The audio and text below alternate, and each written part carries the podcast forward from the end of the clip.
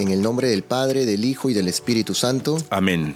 el ángel del Señor anunció a María, Y concibió por obra y gracia del Espíritu Santo. Dios te salve María, llena eres de gracia, el Señor es contigo, bendita tú eres entre todas las mujeres, y bendito es el fruto de tu vientre Jesús. Santa María, Madre de Dios, ruega por nosotros los pecadores, ahora y en la hora de nuestra muerte. Amén. He aquí la esclava del Señor. Y, el, y habitó en, hágase en mí según tu palabra. Dios te salve María, llena eres de gracia, el Señor es contigo, bendita tú eres entre todas las mujeres, y bendito es el fruto de tu vientre Jesús. Santa María, Madre de Dios, ruega por nosotros pecadores, ahora y en la hora de nuestra muerte. Amén. Y el Verbo de Dios se hizo carne. Y habitó entre nosotros. Dios te salve María, llena eres de gracia, el Señor es contigo, bendita tú eres entre todas las mujeres, y bendito es el fruto de tu vientre Jesús. Santa María, Madre de Dios, ruega por nosotros pecadores, ahora y en la hora de nuestra muerte. Amén. Ruega por nosotros, Santa Madre de Dios, Para que seamos dignos de merecer las promesas de nuestro Señor Jesucristo. Amén. Te suplicamos, Señor, que derrames tu gracia en nuestras almas, para que los que, por el anuncio del ángel, hemos conocido la encarnación de tu Hijo Jesucristo, por su pasión y cruz, seamos llevados a la gloria de su resurrección. Por el mismo Jesucristo nuestro Señor. Amén.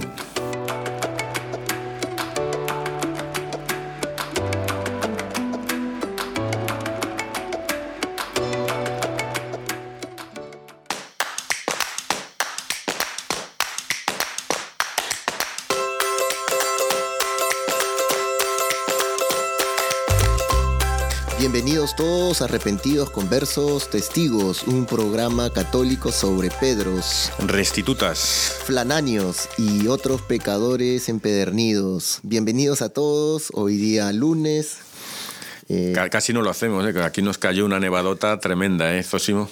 Así es, así es, así es, sí, sí, a todos nuestros oyentes, espero que hayan estado en sus casitas bien calientitos. Yo, yo estoy como decimos por ahí con calzoncillos largos por el frío. Como don Ramón, como don Ramón. Sí. Más bien como ya Ramona, porque me fui a comprar unos pantalones de deporte largos, para cuando me gusta caminar mucho, y entonces no me los probé, solo los puse al lado y digo, "Oh, esto- estos me, son de mi talla, ¿no? Y cuando me los llevé digo, pero qué raro porque son extra largos, ¿no? Y qué raro, si estos, si extra largos me tenían que sobrar ahí media pierna, ¿no? Y cuando llegué a casa eran los leggings de mujer, ¿sabes? Se equivocó, se equivocó. Sí, ahí, pues ahí los uso de ropa interior. Se lo hubiera regalado a otro hermano de aquí. Sí, a una hermana, ¿no? bueno, aquí estamos reunidos un día más, eh, ya a mediados de enero. Qué rápido se está pasando el primer mes de este año, 2024. Sí, ya casi empezar marzo, ya entre poco. Bueno, hoy casi no, porque el febrero es más largo este año. Sí, así es, sí, un, un día más. Sí, así que aquí estamos, eh, un servidor aquí, Sósimo, y con Solocón ahora que nos han dejado aquí a nosotros dos solos. Sí, sí, sí. Mira, bueno. te, te voy a decir los santos de hoy. Mira, eh, San Vicente Mártir, San Anastasio, monje y mártir, San Bernardo, San Gaudencio, San Mateo Alonso de Leciana, San Valerio Obispo, San Vicente Palotti, Santo Domingo Abad, Beata María Mancini, Beato Antonio de la Chiesa, Beato Guillermo José Chaminade, Beato Guillermo Patterson, eh, eh, Beato José Nastimbene, Beato Ladislao Baciani Stratman y San Francisco Gil de Frederick. Sí, que intercedan por nosotros. Amén. Sí, también nos mandarles saludos primero que a todos los amigos de Radio Querigma y todas las demás emisoras que nos, nos acompañan siempre No, nos hemos quedado atascados en 3.900 millones. a saber. No estamos llegando a los 4.000 millones, pero claro, Sí, hay sí, tan- sí. Hay tanta, tanta eh, ¿cómo se llama esto? Ah, lucha y- entre los diferentes medios que Sí. estamos perdiendo. y no, y agradecerles porque siempre ustedes nos dejan entrar en sus hogares y un fuerte abrazo para todos donde quiera que se encuentren. También hay saludos especiales a... A ver, eh, a- le voy a dar Sí, la oportunidad a Solocón para que salude a todos. Bueno, hoy vamos a hablar de la beata Laura Vicuña. Entonces, saludos a todas las Lauras y, y todos los que tengan algún amigo con ese nombre. Abrazos, besos y en especial eh, voy a decir a Laura Elena Guevara, a Antolín, que sabemos que trabaja en San Roque, en Irapuato, eh, a Laura Hernández de Puerto Peñasco, en Sonora, también en México, a Laura Juárez y a toda la Universidad Nacional Autónoma de México, la UNAM. Saludos a todos los Pumas. Y, Y, también a nuestros compañeros que no han podido venir hoy por el, entre el tiempo y otras cosas, pues no. Sí, está peligroso. ¿Tú, tú, aquí, en, aquí Sí, no, saludos especiales a todos. Tengo a varias amigas Lauras, así que también saludos para todas ellas. Y también hay, ya que usted mencionó los Pumas de la UNAM, creo que hay un peruano que está jugando ahí ahora, hace poco, Piero Quispe, así que nos ah, escuchan en México. Así sí, que... sí, sí, que le den salud. Hoy, hoy mira, llevo una, mira, mira qué camiseta llevo debajo. Oh, wow. Una de México que me trajo mi amigo. Así veo, dice Rivera Maya, así que ahí les, México, les comparto. México. Rivera Maya, México. Aquí, pues nada. Saludos para todos.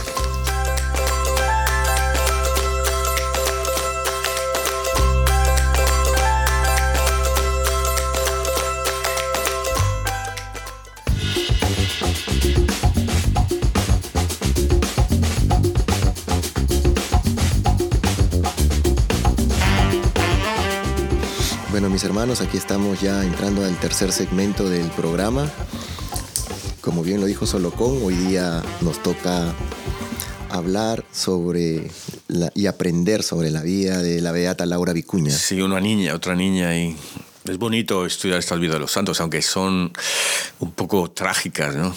Sí, yo cuando empecé a leer y investigar un poco sobre la vida de esta beata, pues me quedé sorprendido que siendo tan niña haya haya obrado de una manera tan madura como la verdad me he quedado sorprendido. Estaba viendo ayer un vídeo sobre la, eh, las apariciones en Garabandal, en el norte de España, y, y, también a es cuatro niñas y, y, también, o sea, que es duro para estos niños, porque especialmente porque toda la gente empieza a preguntarles y, y especialmente ya es ahí, como pasaba en Fátima, en Garabandal, en otros sitios, había, hubo otra antes, 30 años antes de Garabandal, también en el País Vasco, no me acuerdo el nombre, pero había políticas, entonces se meten la política con la religión, entonces sufren mucho los niños, ¿no? porque casi los arrestan. A, Sí, bueno, vamos, vamos, a, vamos a seguir con, Laura. con Laurita.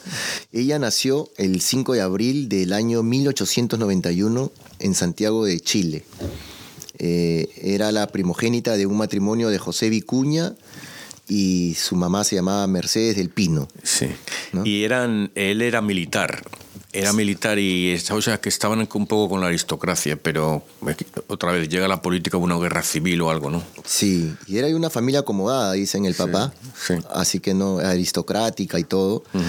Poco después nace la segunda hija, que se llamaba Julia, ¿no? La hermana de Laura. Y al poco tiempo muere su padre. Sí, tienen que... Ah, creo que primero em-, emigran a Argentina y ahí ya se, se, muere el padre, ahí le da, no sé qué le da, una enfermedad, no sé qué.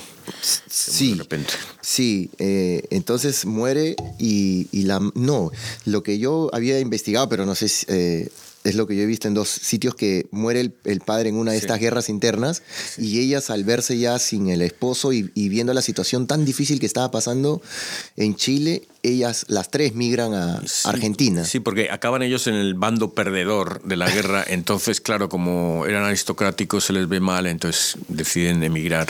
Sí y llegan a, llegan a, una ciudad que se llama Quilquihue de, Junín, en los Andes, ¿no? Y empiezan a, ella empieza a trabajar, Mercedes, ¿no? Inmigrante, con dos niñas y sabiéndose desprotegida. Y entonces empieza a trabajar en, una tienda y, y después de un tiempo em, empieza a convivir con el dueño de esta tienda que se llama Manuel Mora. Eh, entonces... y yo, mira, yo... Eh, está mal, ¿no? Pero no la voy a, a criticar porque ella viene de una situación acomodada y es el problema del dinero. Se ve emigrante sin nada, que tiene que trabajar, que seguramente no había trabajado. Bueno, ella, era, ella venía de, familia humilde, era, ella se casó con él porque era militar, ¿sabes? Pero ella venía de familia humilde. Pero de, de verse de, yo no sé, de la, mujer del militar a ahora no tener dinero, pues esta oportunidad de, ah, pues me, junto con el dueño y vivo cómodamente, ¿no? O sea, sí, antiguamente pues los militares eh, tenían, se veía de otra forma, ¿no? Es mm. como que había más prestigio o como que les daba otro realce en la sociedad, ¿no? Se mm. estaban vistos de otra manera. Hoy en día todo ha cambiado, mm. pero esto hace pues que ella también en su necesidad, básicamente por sus dos hijas, ¿no? Eh, entonces empieza a convivir con esta persona, con Manuel Mora, pero después de un tiempo se da cuenta de que Manuel Mora era un hombre violento, y la maltrataba. Bebía mucho, bebía, entonces cuando, cuando, sí, y entonces, y no solo la maltrataba a ella, sino que entonces quería, quiso, se, abrazaba a Laura, intentaba besarla y cosas así, que era una niña que tendría 10 años o 11 o algo así, ¿no? Exactamente. O sea que... Entonces se dan cuenta eh, de todas estas cosas. Bueno, las niñas iban creciendo y es ahí donde Laura y Julia ingresan al Colegio María Auxiliadora de Junín de los Andes. Y desde su llegada a la a esta escuela, eh, pues Laura siempre fue muy sensible y, eh, empieza a aprender de, Dios, de la Virgen María. Y es así como su fe se va incrementando ¿no? y, se va arraigando en su corazón. Eh, en el, lo, que hacen los buenos religiosos, el buen sacerdote, la buena monja, el buen hermano, el ejemplo que dan y cómo atraen a otros a, la religión. ¿no? Sí, y, por ambos lados, ¿no? Porque, digo por ambos lados, porque el primer lado, claro, uno empieza a enseñar la palabra del Señor y el Señor obra, uno tira la semilla, pero es el Señor el quien la hace crecer. Y estas monjas hacen eso con, con Laurita y Laurita empieza a enamorarse mucho del Señor y como lo dije y también de la, de la Virgen María y en una de esas eh, charlas que recibe de, de sus maestros, cierto día escucha a una de ellas decir que a Dios le disgusta mucho a, los que viven sin casarse, ¿no? Y entonces eso hace como que un golpe fuerte para ella a tan corta edad. Ya estaba madurando, aprendiendo y se da cuenta y eso eh, le hace en su corazón sentir de que, de que su madre no estaba viviendo de una manera correcta. Mm. Y yo no sé muy bien también la cronología, de cuando, pero sé que ella también ya quiere ser religiosa y pregunta, pregunta al sacerdote, pregunta a las monjas y le dicen, eres muy joven todavía. Eh, pero en un momento dado creo que la, la, rechazan del colegio porque su madre está viviendo con el Señor. Entonces dice, eso no podemos. Entonces ya es cuando realmente se da cuenta y empieza, empieza de joven ya a rezar, a pedir a Dios que, que su madre se convierta y, sea feliz, que, que, le que conozca mejor a Jesús y que sea feliz. Así es. Y, y, en el año 1900, pues al entrar al colegio, a los 10 años eh, le toca hacer su primera comunión y ahí es donde ella ofrece a Dios, se ofrece ella a Dios como reparación para que su madre recapacite y, pueda vivir como Dios manda, como se dice. Que, abandone a Mora y se convierta, es lo que quiere ella. Sí, porque tan chiquita, viendo tanto ¿eh? sufrimiento, tantas cosas malas que, vivía en su hogar. Por aquella época también ella recuerda mucho, en parte de la historia dicen que, como bien lo dijo Solocón, quisieron abusar de, la niña, quisieron abusar de ella, ella se, fue y esta persona, Manuel Mora, pues la, la botó de la casa, la dejó viviendo a la intemperie para ver si reaccionaba y regresaba. Ahí fue pues donde ella se va a, la casa de, de María Auxiliadora y todas estas cosas pues van, van quedando, hacen huella en su corazón, pero de una manera que positiva, porque siempre está orando, eh, reza más, se, encomienda a Dios. Sabe, Y ese es ahí un poco el, paralelo que, que a veces todos nosotros tenemos que hacer, ¿no? A veces nos sentimos indefensos o ¿quién nos defiende? ¿quién nos ayuda? Y nosotros tenemos un padre, tenemos una madre. Entonces, así como Laurita creyó y, se iba formando, sus, formadoras, las religiosas, yo me imagino, le leían la, palabra, la Biblia, la palabra del Señor, pues ella se fue enamorando de eso. Y, eso hace que, que, ella tenga esa fe tan profunda y ese, ese temor a Dios también, porque sabe que las cosas que él dice se van a cumplir. Entonces quiere que su mamá se salve, quiere que su mamá haga bien las cosas. Y creo que, eh, no creo, sino estoy seguro que, que ella debe haber hablado con su mamá, pero me imagino las necesidades de aquella época, pues su mamá todavía no tomaba esa decisión de, abandonar a, a, esta persona, ¿no? Dios, ella empieza a madurar, se empieza a confesar con varios sacerdotes y uno de ellos, ella le cuenta en, su, en una de estas entrevistas que tiene con los sacerdotes que quiere ofrecerse, quiere ofrecer su vida que, y quiere morir para que su mamá cambie, ¿no? Entonces eh, este sacerdote le dice que si está segura de lo que ella está diciendo, porque Jesús, Dios, puede escuchar sus oraciones y esto se puede cumplir, ¿no?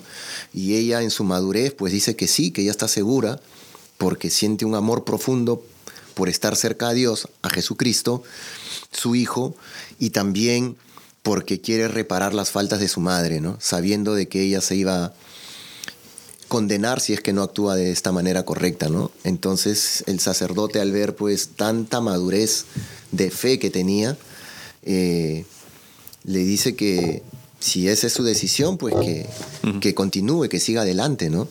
Y es así como ella empieza, al recibir su, su primera comunión, pues empieza siempre a, a, comulgar, a ofrecer todas esas oraciones.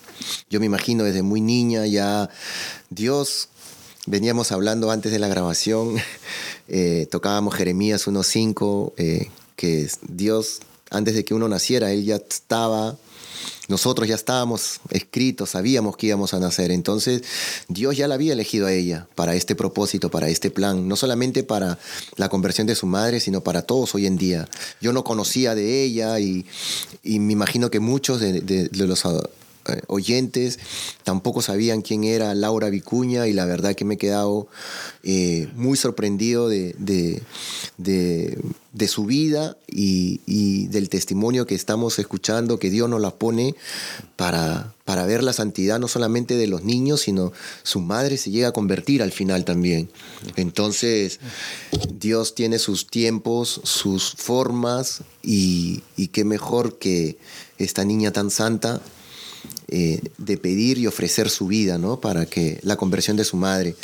Em, Isaías 49, del 15 al 16, también dice, ¿no? Aunque tu propia madre se olvide de ti, yo no te olvidaré. Mira, te llevo tatuado en la palma de mis manos. Entonces, si Dios nos dice estas palabras, eh, tenemos que creerlo. Él él, no, él, sabe que nosotros... me, dan ganas de, tatuarme en mis palmas de mis manos el corazón inmaculado y el sagrado corazón. Sí, sí, es tremendo, es tremendo. yo, creo también hablamos de, la divina voluntad, de, del, el, y eso es lo que tiene ella, el niño, la confianza. El, decimos, Jesús, confío en ti mucho, pero ¿realmente confiamos en Dios? Eh, es muy fácil decir, pero hacerlo, dar la voluntad de Dios. Y esto es la que todos estos religiosos es lo que tienen. Confianza en Dios, te doy mi vida, voy a sufrir lo que sea, pero yo confío en ti que, que lo vas a conseguir.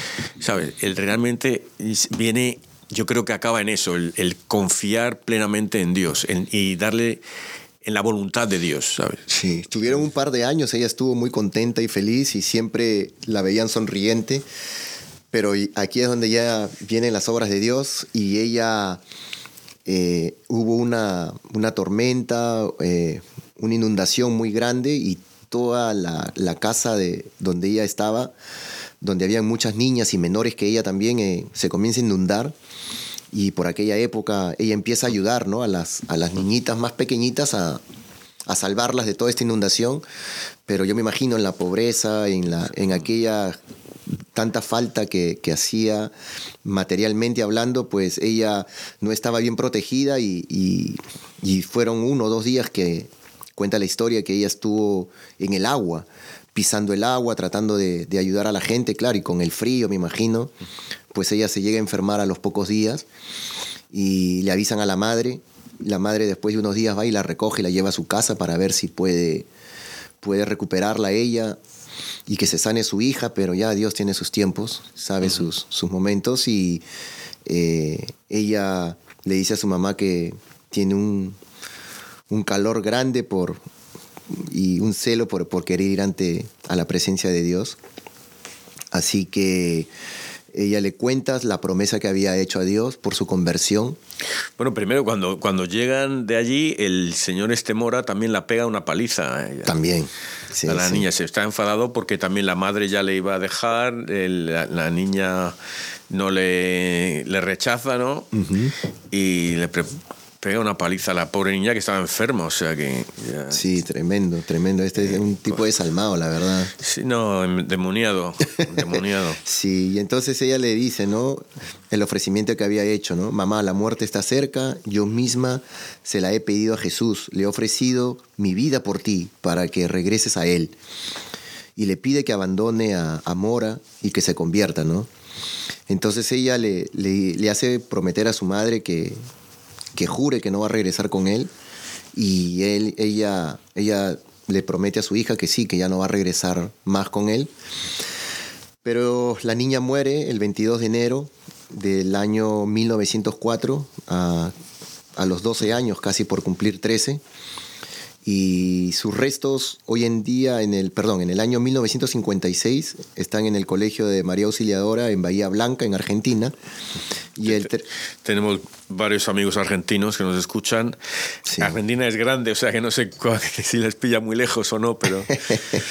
sí, y en el año ah, de el 3 de septiembre de 1988, este, el Papa y Santo San Juan Pablo II la declara beata, ¿no? Y Argentina tiene, wow, hoy en día pues eh, nuestro Papa Francisco y tantos sacerdotes argentinos que, que trabajan por el reino, conozco muchos aquí. Un saludo también para la comunidad de San Juan Diego, para todos. No quiero mencionar a nadie para que no se, no se, ¿no? sí. Pero saludos para todos. La verdad que veníamos hablando con Solocón. Y es una comunidad que está trabajando hoy en día aquí en Maryland, Washington, Virginia. Y el Espíritu Santo trabaja mucho con ellos. Son unos misioneros muy santos. Y siempre oro por ellos para que todos algún día lleguen a ser sacerdotes, la verdad sus enseñanzas. Les agradezco desde ya por todo lo que nos enseñan. Eh, escuchaba yo a un sacerdote, creo que era un sacerdote, y decía, después de todo lo que pasó con todos los ah, abusos sexuales de los niños aquí en Estados Unidos y en otras partes del mundo, del mundo. y decía, estos sacerdotes que vienen ahora van a ser muy buenos porque están, ¿sabes? Están en una época en que todo el mundo quiere dejar la iglesia y los sacerdotes están apuntados por el dedo, señalados, como, como si todos fueran, ¿sabes?, pecadores y tal. Entonces dice, estos que vienen ahora van a ser gente dura, o sea, fuertes. Sí. Y hoy en día, ¿no? Todo, como usted bien dice, a Solocón, todos estos sacerdotes o esta gente que trabaja y van a convertirse en sacerdotes, pues tienen esa, esa fe, ¿no? A pesar de todas estas dificultades que hoy en día estamos pasando, ¿no? Eh, Así que nosotros tenemos que aprender de, la vida de, esta niña que en su en su una edad tan corta, pues qué, fe tan madura tenía, ¿no? Y la palabra de Dios mismo lo dice, ¿no? Que para entrar al reino de los cielos hay que ser como un niño. Qué mayor ejemplo, ¿no? Entregarse a esa inocencia de niño, aprender esa palabra, acogerla y creerla, básicamente, ¿no? A veces uno le cuenta a algunos niños historias para que se porten bien y, les, les, metemos miedo. Pero qué mejor historias que contarle la vida de, de, todos los profetas, los santos de la iglesia que están en la Biblia. De Jesús. Y yo creo, sí, de Jesús. Y yo creo que todas estas historias, en lugar de contarle cuentos ficticios, comenzar a contarle a nuestros hijos la Biblia, contarles la, historia, yo creo que eso va a, influenciar más y de una manera positiva para que crean en Dios y poder crear una y dejar una mejor comunidad para el futuro, ¿no? Porque la verdad que los jóvenes hoy en día el, el mundo se los tiene los tiene devorados. Pero bueno. Sí, no, y yo siempre cuando era pequeño, eh, bueno, y no tan pequeño, todavía soy joven, pero eh, un poquito más joven, decía, ¿qué, ¿qué, quiere decir Jesús cuando dice, para entrar, hay que ser un niño para entrar en el reino de los cielos? ¿no? ¿Qué, qué era eso? ¿Qué era eso? Y yo creo que es eso, la confianza, la falta de malicia, pero la confianza en Jesús, en la palabra. Tú me dices esto, me lo creo y ya está, ¿no? Entonces, creer a Jesús simplemente porque te lo ha dicho Jesús, ¿sabes? No empezar a, hmm, ¿qué quiere decir esto? No, no, empezar como los que le dice, el que quiera ir al reino de los cielos tiene que comer mi cuerpo y beber mi sangre. Ah, este está loco, me voy. ¿Sabes? No, decir, me dice, lo que me dice es Jesús, allá voy, allá me tiro. Me dice que me tira a la piscina con los tiburones, me tiro ahí. Pero, ah, eh, y ahí está el gran ejemplo. ¿Qué más lo que le dijo su maestra a a Laurita, ¿no? Cuando le dijo, ¿no? Que a Dios le disgusta mucho a los que viven sin casarse.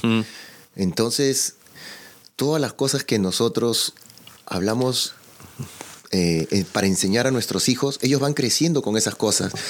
Como nosotros le vamos a decir a nuestros hijos, estudia, lee para... Y a nosotros no nos ven leer. Nosotros tenemos que predicar con el ejemplo.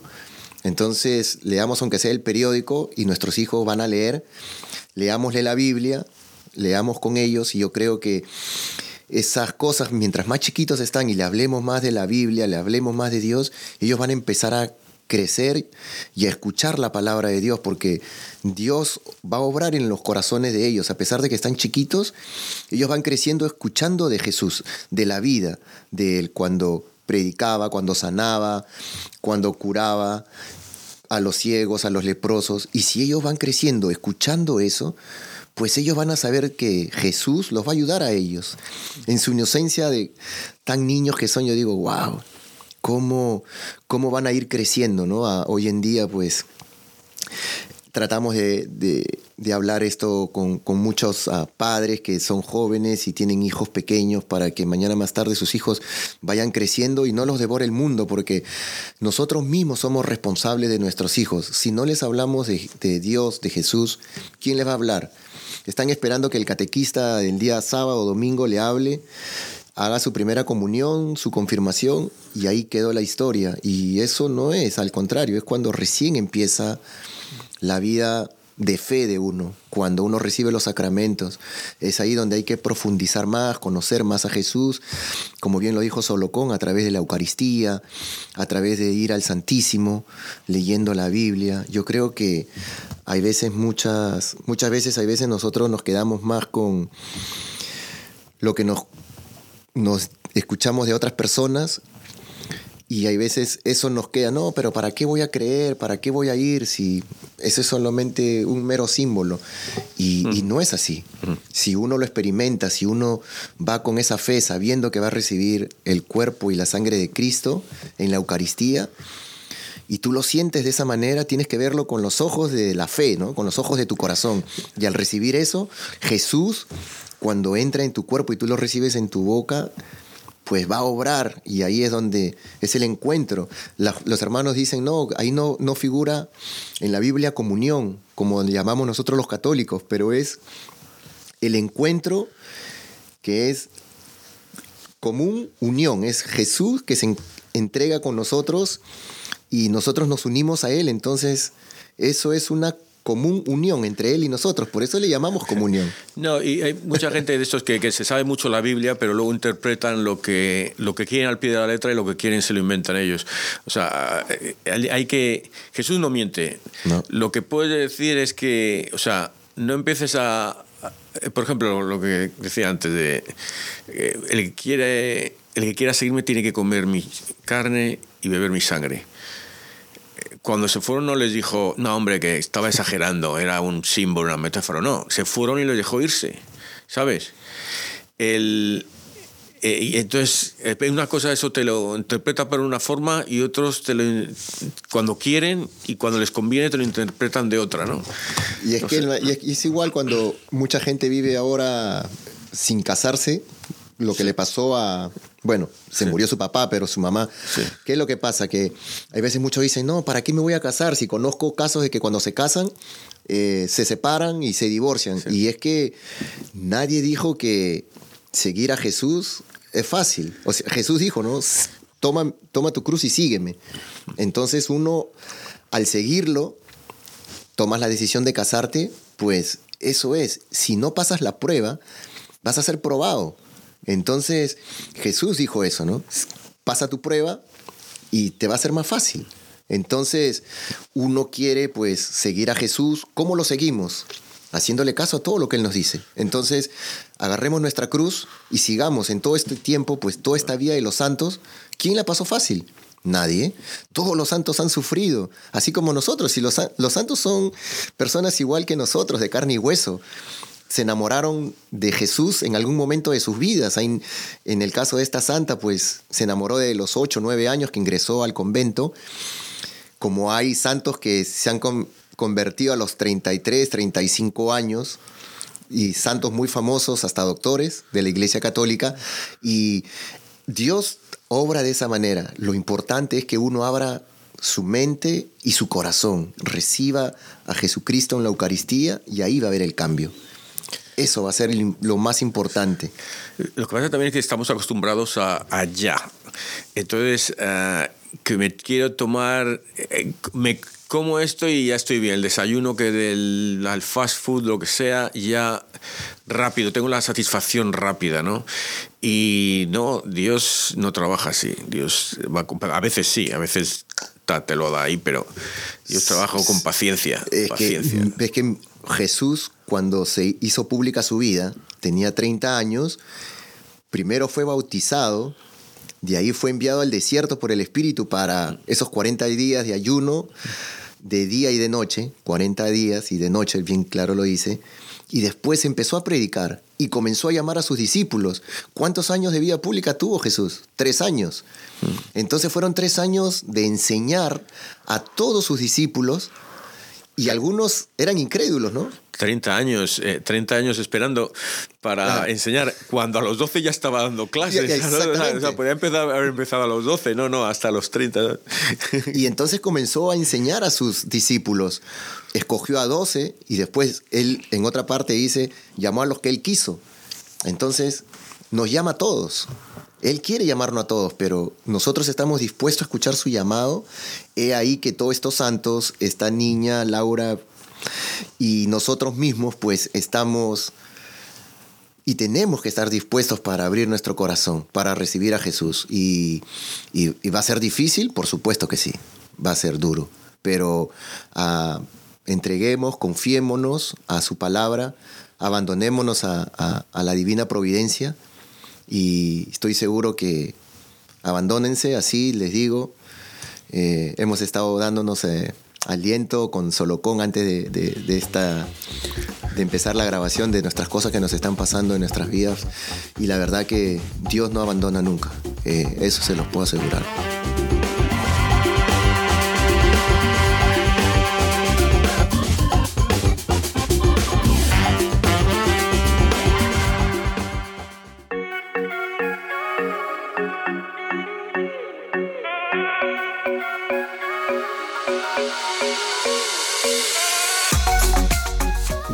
De oración por la protección legal de los niños no nacidos. Lectura del segundo libro de Samuel.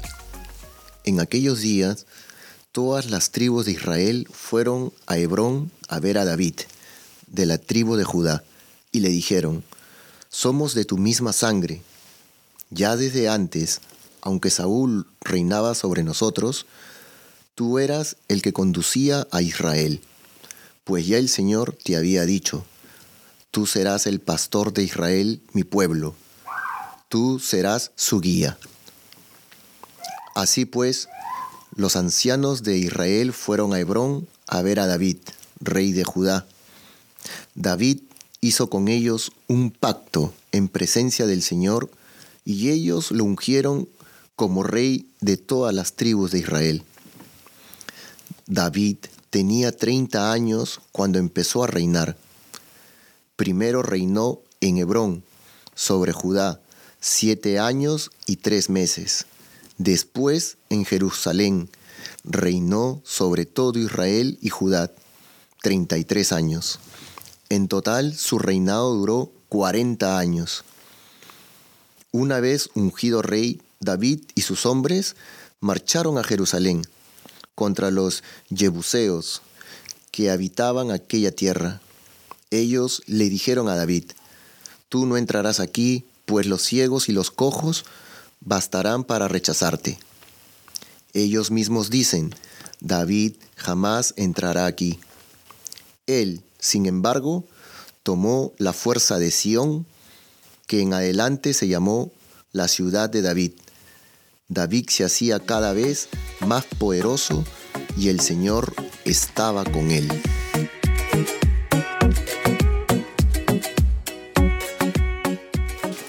Contará con mi amor y mi lealtad. Contará con mi amor y mi lealtad. Hablando tú en visión a tus amigos, un día les dijiste, he escogido a un valiente de mi pueblo y he ceñido a sus sienes la corona. Contará con mi amor y mi lealtad. He encontrado a David, mi servidor, y con mi aceite santo le lo he ungido. Lo sostendrá mi mano y le dará mi brazo fortaleza. Contará con mi amor y mi lealtad. Contará con mi amor y mi lealtad, y su poder aumentará en mi nombre. Extenderé su imperio sobre el mar, sobre los ríos todos su dominio. Contaré con mi amor y mi lealtad.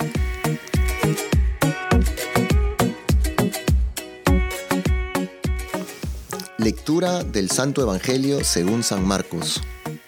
En aquel tiempo, los escribas que habían venido de Jerusalén decían acerca de Jesús, este hombre está poseído por Satanás, príncipe de los demonios, y por eso los echa fuera.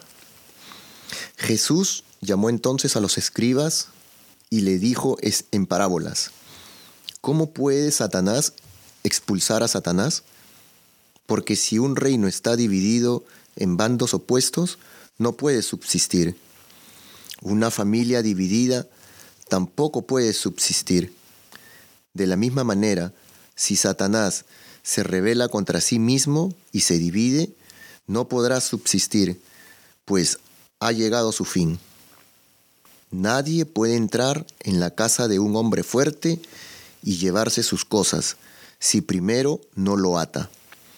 Solo así podrá saquear la casa.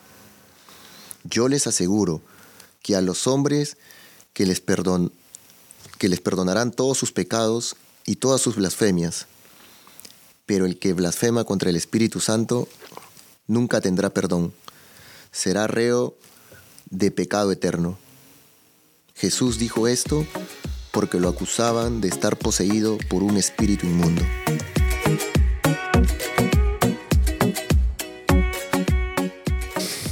Libro de Samuel, la verdad, David es un es un gran ejemplo para todos nosotros, la verdad, siempre estaba eh, con, con la bendición de Dios, ¿no? Eh, Dios ve su corazón, ¿no? Eh, David pudo haber matado a, Saúl cuando lo encuentra, todas las lecturas que han pasado durante estas semanas, han hablado, estos días, perdón, han estado hablando acerca de, toda la historia y, la verdad que Saúl siempre tuvo ese corazón de, bondad, de, no hacer el daño, más por el contrario, siempre hacer la voluntad de Dios, ¿no? que es amar al prójimo.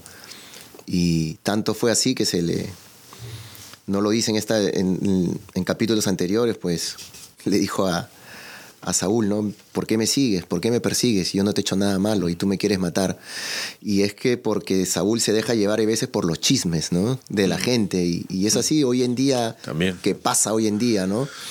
Un paralelo un poco, cómo, cómo nosotros, hay veces escuchamos, oh, este dijo, o alguien viene y te dice, oye, han dicho esto de ti, o pasa estas cosas, ¿no? Y, y hay veces uno ya ni le habla a la persona, o está también comenzando a hablar y, nosotros no podemos caer en estas cosas, ¿no? Eh, nosotros tenemos que, tenemos que querer a, nuestro prójimo y, eso es, ¿no? Lo que nosotros buscamos, ¿no? Que el servicio a Dios, pero uno, uno piensa y dice, no, ok, yo estoy esperando que venga Jesús para, para ayudarlo a Él. Y nosotros tenemos que buscar a Jesús a través del prójimo, ¿no? Ahí cuando nosotros hagamos ese servicio al prójimo, al más necesitado al que nos ofende, y lo tratemos con amor, ahí es donde estamos haciendo lo que Jesús nos dijo, ¿no? Y ahí es el Eh, cambio. Eh, Quiero hacer eh, un primero apuntar que, como has leído al principio, que hoy es el día de oración por la protección legal de los niños no nacidos. Es el día do- cuando se inauguró, se inauguró, se estableció el derecho al aborto en, en Estados Unidos. Por eso la, la Iglesia celebra eh, la lucha por la, por la vida, ¿no? Y te hablaba antes de Gravandal y era gracioso porque esto es en el, en el año 65, creo que es 61, 65 ya la Virgen cuando se aparece a las niñas de Gramandal ya le dice que ya está colmando el vaso de la digamos que el vaso de la paciencia de Dios con respecto al aborto. Y eso era en el 61, 65, que es- pues imagínate ahora cómo estará ya. ya entonces, eh, la niña, me acuerdo, se, se decía la niña, pero ¿cómo puede matar una madre a su niño en el, en el vientre, no? ¿Cómo puede matarlo, no? Y esa, esa inocencia de los niños, ¿no? ¿Cómo, cómo Sí. pueden ver que... Pero bueno, el- a a mí lo que me gusta de, de la historia de David, volviendo a las lecturas, es que él acaba siendo pecador, porque él a Saúl Sí. no lo mata, pero mata, mata, causa la muerte del otro para casarse con su mujer, no me acuerdo cómo se llamaba él. Sí, sí, sí. el soldado. Eh, pero es el perdón, la misericordia de Dios. Como estos, eh, aquí son David, porque debe ser santo, me imagino, está en el cielo, eh, cómo se arrepienten y arrepintiéndote Dios tiene misericordia. Y, y por eso hablaba antes de la paciencia de Dios, como la conversión, el, el arrepentimiento a veces dura, a veces nos dura décadas, ¿sabes? No nos ar- arrepentimos y de, un día, de la noche a la mañana, ¿no? Pero es eso, el, el- y yo creo que es el mensaje que, que está dando ahora cuando se aparece la Virgen, eh, a los santos, cuando Jesús habla, se aparece a, a monjas y tal. Eso es el arrepentiros, convertidos, arrepentir, la conversión de los pecadores, la conversión de los pecadores, hay que rezar por eso. La conversión de los pecadores y las almas en el purgatorio, ¿no? Tenemos, eh, tenemos ese, ese deber de rezar por ellos, porque aquí somos todos del mismo equipo, ¿sabes? Y si le sacan una tarjeta roja, eh, nos afecta a todos, ¿sabes? Perdemos todos. Y incluso Jesús, ¿no? Que, es Dios, pero es un alma que, que digo yo, no sé, suena como que su pasión ya no ha tenido el éxito que podía haber tenido, ¿no? Que, ¿Sabes lo que quiero decir? Que, que Jesús murió por todos. Entonces todos nos tenemos que salvar. Por eso tenemos que rezar por todo, la salvación de todo el mundo. ¿no? Sí, o sea, el, el éxito sí lo tuvo, lo que pasa es que nosotros no somos los que estamos sacando provecho de ese éxito que él ha hecho, sí, sí, sí. De, por ese lado, ¿no? Pero sí, y, y en, el, en el Salmo lo dice, ¿no? O sea, he escogido a un valiente de mi pueblo y he ceñido a sus sienes la corona, o sea, él nos llama a todos, pero somos cobardes. Sí, pero- y- somos cobardes. Porque no hablamos de Jesús, no hablamos de su palabra. Y, y hay veces está escrito en la Biblia, yo por, yo por eso les digo, eh, dice, ¿no? Quien se avergüence de mí, yo también me avergonzaré de ustedes ante mi Padre. Y eso, si tú lo crees, pues nunca te avergüences de, de dar testimonio de tu fe, de Dios, de Jesús, ¿no? A veces pasamos por algún lado, por una iglesia y nos persinamos, pero hay veces porque vamos por el costado o no nos queremos persinar porque nos da vergüenza. Se los digo porque a mí me ha pasado. Y entonces, al aprender la palabra de Dios, pues digo, no, yo no tengo vergüenza, aunque hay veces me gana. Eh, y, y digo, no, sí, sí, me tengo que persinar. Entonces no, no, es cuesta, es, es difícil hay veces, ¿no? Pero me pongo más a pensar, no, Dios quiere que yo dé testimonio de Él. Entonces no me avergüenzo porque yo no quiero que Él se avergüence de mí. Entonces, ¿cuántas veces nosotros podemos hablar de Dios a nuestros hijos, pero no le queremos hablar porque, ah, no, no, mi hijito se va a molestar, me va a dejar de hablar tres días, y no, yo lo quiero mucho y, y prefiero que él esté bien conmigo. Y no le hablamos de Dios, porque a nuestros hijos les molesta que nosotros le hablemos de Dios. Se lo digo porque a mí me ha pasado. Estoy hablando en primera persona. O cuando hay veces estamos con algún compañero de, en, en el trabajo a la hora del almuerzo y se ponen a hablar de Dios o de la religión, o nos da vergüenza cargar una cruz en el pecho porque dicen, no, no, no, no quiero que, que digan nada, después me van a hablar y, y ¿qué voy a decir? nada, simplemente dar testimonio de que Él murió por nosotros en la cruz y que creemos en, Jesucristo, ¿no? Pero a veces, muchas veces nos avergonzamos. Entonces, aquí volviendo al, a lo que dice, ¿no? He escogido a un valiente de mi pueblo y he ceñido a sus sienes la corona. Entonces, seamos valientes, hablemos. ¿Por qué? Porque nuestro Señor va a bajar esos ángeles del cielo y nos van a coronar. Estando aquí en la tierra, nos van a dar esa fuerza, esa valentía. Y yo creo que, como digo, no creo, estoy seguro que así, así sucede y Dios escoge a sus soldados. Eh, todos somos soldados de Él. Cada soldado, a veces, ustedes saben, van a la guerra, pero no todos van al frente a pelear. Hay algunos que están en la parte de atrás cocinando, otros que son médicos, otros que están en la radio. O sea, todos somos soldados de Dios. Simplemente cada quien tiene su puesto, pero hagámoslo bien desde donde nos encontremos. ¿no? Así que, y con el, con el Evangelio, ¿qué, solo con qué has visto el Evangelio? Eh, sí, no, un poco lo que hablábamos antes de los que interpretan una cosa o con otra, ¿no? Y, aquí ya era claro el límite, ¿no? Cuando le acusan ya de, dicen, cuidadito lo que estáis diciendo. Y, y yo, yo eh, hay veces que cuando hablo con, especialmente con gente que no son católicos y intento no decir cosas, porque a veces si hablas con alguien que no piensa como tú, va a negar lo que tú dices. ¿no? Entonces, les, solo por la discusión les vas a poner una, una situación en que ellos van a negar a Dios o a María o algo así. Va a haber una negación ahí que, que, que yo no les quiero que lo digan, ¿sabes? Entonces yo no quiero meterles a esa circunstancia. Entonces eh, llevo las conversaciones por otro lado. lo digo porque tengo amigos que no son católicos y hablamos de Dios.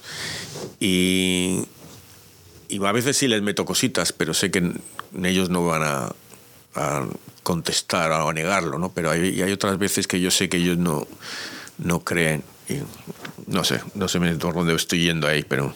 Sí, no, no, lo que pasa es que hay que dar testimonio con, con nuestros actos, ¿no? Somos de carne y hueso y hay veces vamos a caer en tentación de repente, pero tenemos todos los días que tratar de mejorar cada día un poquitito más, ¿no? Eh, el demonio siempre ahí y con eso vamos a luchar hasta el último día que vayamos a la presencia de Dios. siempre vamos a tener ahí ese ese, ese aguijón que nos está tratando de, desviarnos, de, hacer las cosas, pero pidámosle eh, la ayuda al Espíritu Santo, a nuestro ángel de la guarda también, que Él nos ayude, ¿no?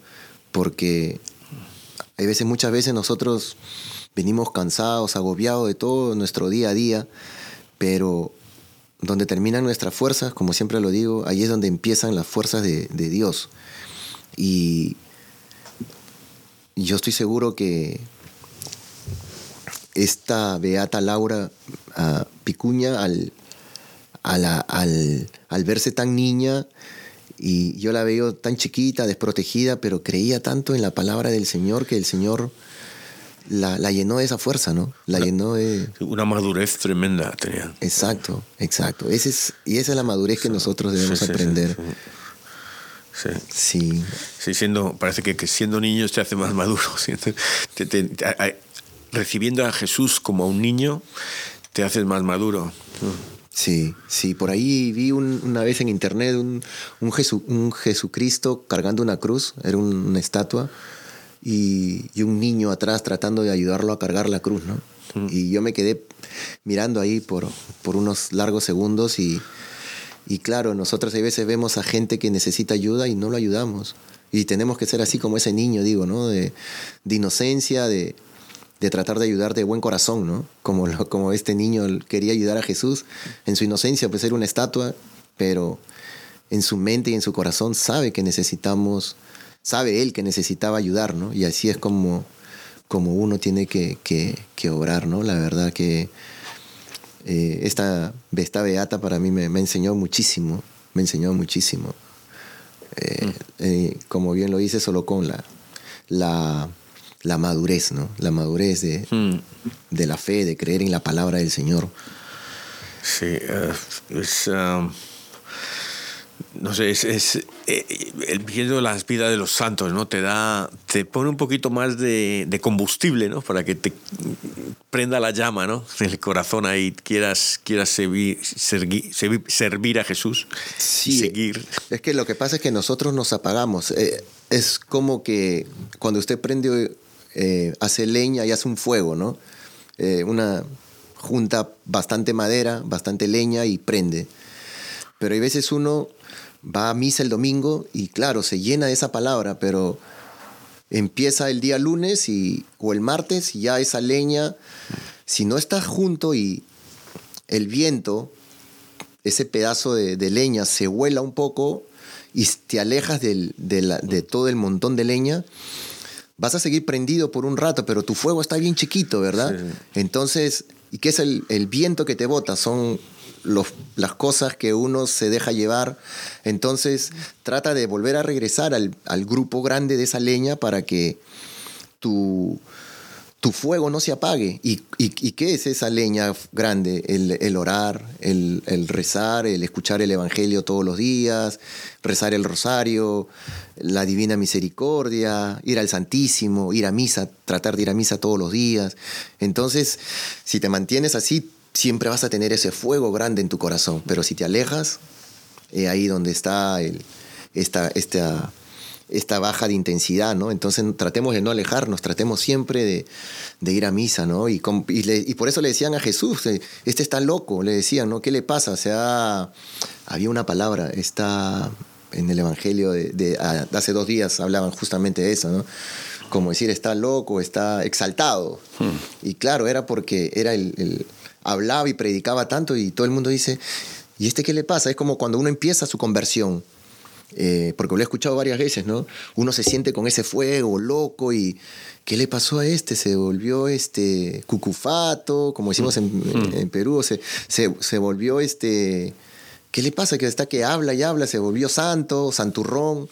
Y no es que y sí, pasa eso, y nos volvemos locos, pero porque Dios ya está tocando nuestro corazón y nosotros tenemos la puertita ahí media abierta nada más. Queremos hablar, abrámosle toda la puerta para que Él entre y nos volvamos locos, pero de amor. Es un amor que empieza si uno cuando se enamora de...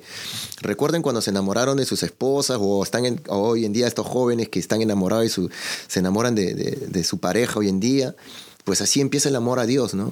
De esa manera parece que nos estamos volviendo locos, que cada vez nos volvemos fanáticos, pero no es porque somos fanáticos, sino es porque ese amor, esa llama, ese, carbón se está empezando a prender, ese pedazo de leña está empezando a agarrar fuego y, tratemos de acercarnos y en nuestras parroquias, cuando digo nuestras parroquias es en todas las parroquias católicas del mundo entero, hay un montón de diferentes ministerios. Entonces, acerquémonos, vayamos a algún ministerio para, para aprender más de la palabra. Y ahí vamos a mantener siempre ese fuego, ¿no? Y cuando ustedes menos lo piensen, pues Dios te tiene tu, tiene tu misión, tu eres un soldado, pero vas a ir escalando cada vez más.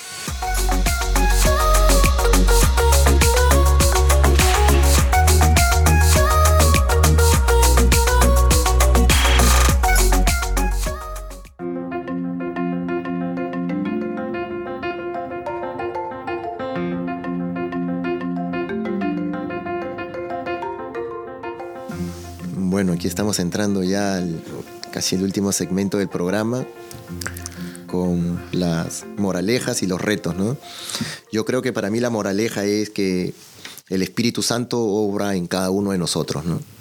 Eh, yo creo que el Espíritu ah, obró mucho en, Laura, en, en, la Beata Laura, porque ella creyó en la palabra del Señor, ¿no? Y que es la Santísima Trinidad, Padre, Hijo y Espíritu Santo. Entonces, los tres, cada quien tiene un, un poder, que los tres son los mismos, pero cada uno se especializa en, algo para cada quien. Y, el Espíritu eh, obró en ella y así como obró en, en Laura Vicuña, pues nosotros también abramos abramos ese corazón que aún lo tenemos de piedra. Eh, él quiere que nuestro corazón sea de carne. Y, cuando es de carne, cuando empezamos a sentir su palabra, cuando su palabra hace efecto en nosotros, cuando empezamos a hacer cosas que Hay veces la hacemos sin pensar y cuando nos damos cuenta ya rezamos un Padre Nuestro, un Ave María y, y ahí nuestro corazón empieza a sentirse y volverse carne. Al arrodillarnos todas las mañanas, antes de empezar nuestro día, eh, en nuestra cama, humillarnos ante Él y, pedirle que nos ayude, ¿no? Eso es un buen inicio. un buen inicio. Sí, el, em, y nosotros eh, lo repetimos aquí siempre que nos acordamos de repetirlo, pero que no somos ni teólogos ni, ni sacerdotes ni nada, somos católicos de, de a pie. Y, pero el otro día escuchaba a un sacerdote que decía, eh, lo que le había dicho en el seminario, decía, si, si cuando tú hablas en la misa, das las homilías y tu vida como sacerdote, si tú no estás apuntando a Jesús, ah, hay algo malo. Si te apuntas a ti, desde luego ya hay algo peor ahí, ¿no? hay que apuntar. Y nosotros aquí no apuntamos a Jesús, pero apuntando a Jesús a través de los santos. Apuntando a los santos, apuntas a Jesús también, porque los santos van a a Jesús. Entonces, si te punto, sigue a ese y vas a llegar a Jesús, ¿sabes? El, no me sigas a mí, ¿sabes? Que voy en dirección contraria muchas veces, ¿no? Sí, es que eh, Jesús cuando estuvo aquí le dijo a los apóstoles, ¿no? Eh, eh, en Mateo le dice, vayan por el mundo entero y prediquen la palabra, ¿no? El Evangelio. Prediquen el Evangelio y cómo, y conviértanlos. Y entonces Jesús nos dice, él no fue a todas partes porque él no podía estar en todos lados. Está en todos lados, pero él no podía ir a predicar la palabra. Entonces, a nosotros nos da esa misión. Entonces, a veces muchas personas alguna vez me han dicho, ¿no? ¿Y tú por qué me hablas de Dios? Bueno, Mateo lo está diciendo. O sea, vayan y prediquen el Evangelio. Entonces, ¿cómo, ¿cómo no hacerlo? ¿Quién te lo va a predicar si uno no lo hace? Entonces, y para eso, para pertenecer al, al, al reino, tenemos que primero ser bautizados, porque podemos ir a la iglesia, pero si no estamos bautizados, no, mm. no pertenecemos. ¿no? Así que eh, hagamos, hagamos, bauticemos a nuestros hijos, nuestros nietos, a, todos. Sí, el, y hablabas ah, del Espíritu Santo y decimos Jesús es la cabeza de la iglesia, ¿no? Pero para mí también Jesús es la, el corazón y la sangre de la iglesia también. Y la sangre que hace la sangre trae el oxígeno y ese es el Espíritu Santo, porque a veces respiramos mucha contaminación, respiramos mucha contaminación, pero ahí está el oxígeno, el Espíritu Santo que nos la limpia esa sangre, nos, va a limpiar y nos va a traer eh, el, que es la sangre, te lleva el oxígeno a todas las partes del cuerpo, ¿no? O sea, eh, Jesús nos lleva, nos trae el Espíritu Santo, que es lo que decía él, que me tengo que ir para que venga el Paráclito. Si no, ¿sabes? es lo importante, es el Espíritu Santo, no lo importante, pero el, tema, porque ahora estamos, eh, decía yo el otro día, eh, la creación, primero adoremos a Dios que nos creó, que eso es, yo estoy aquí porque Dios me ama y dice, voy a crear a solo con y pa. Y para que no solito le voy a poner a solo con Sófimo. Estoy solo, ¿no? Entonces, eh, hay que, como creador. Luego llega Jesús a la redención, nos va a redimir de pecadores, somos pecadores y Jesús llega y nos redime. O sea que nosotros que merecemos la muerte, merecemos el infierno, Jesús no viene, sacrifica, sufre para que tengamos vida eterna. Y ahora va a llegar el tercer punto que es la santificación. Cuando va a llegar la segunda venida, vamos a ir al cielo, todos esperemos que todos. Y, eso, entonces eh, eh, hay que hay que hacer algo. Y bueno, yo voy al reto directamente porque me estoy pasando ya. No, no, el, el, reto va a ser, siguiendo a Laura Vicuña, una novena. Que la gente haga una novena, que son nueve horas, los días que quieran, pero haz nueve. Eh, distintos días, una hora cada uno. Una hora en el, ante la de adoración pidiendo por la conversión de alguien o de alguienes, de algunos. O sea, coge y vete nueve días pidiendo por la conversión de esas personas. Si quieres, yo creo que vale igual cada día una persona diferente. O sea, coges nueve personas o todos los días las nueve personas o, dos personas o la que sea. Pero eso. Qué buen reto. Una novena. ¿eh? Solo con te es el obispo ya cardenal. Qué bueno, no, sí, está buenísimo. Mi reto para mí será eh, decirle a todos que, vayan al Santísimo y de repente si no pueden hacer lo, que el reto de Solocón, eh, se lo voy a poner más fácil, pero vayan al Santísimo y también un Padre Nuestro, un Ave María y, que pidan por la conversión de alguien, así como lo hizo eh, Laura Vicuña, ¿no? Ah, sí. Sí, de corazón. Así que, wow, qué gran santa, la verdad. Creo que sea de todos los pecadores. De todos los pecadores.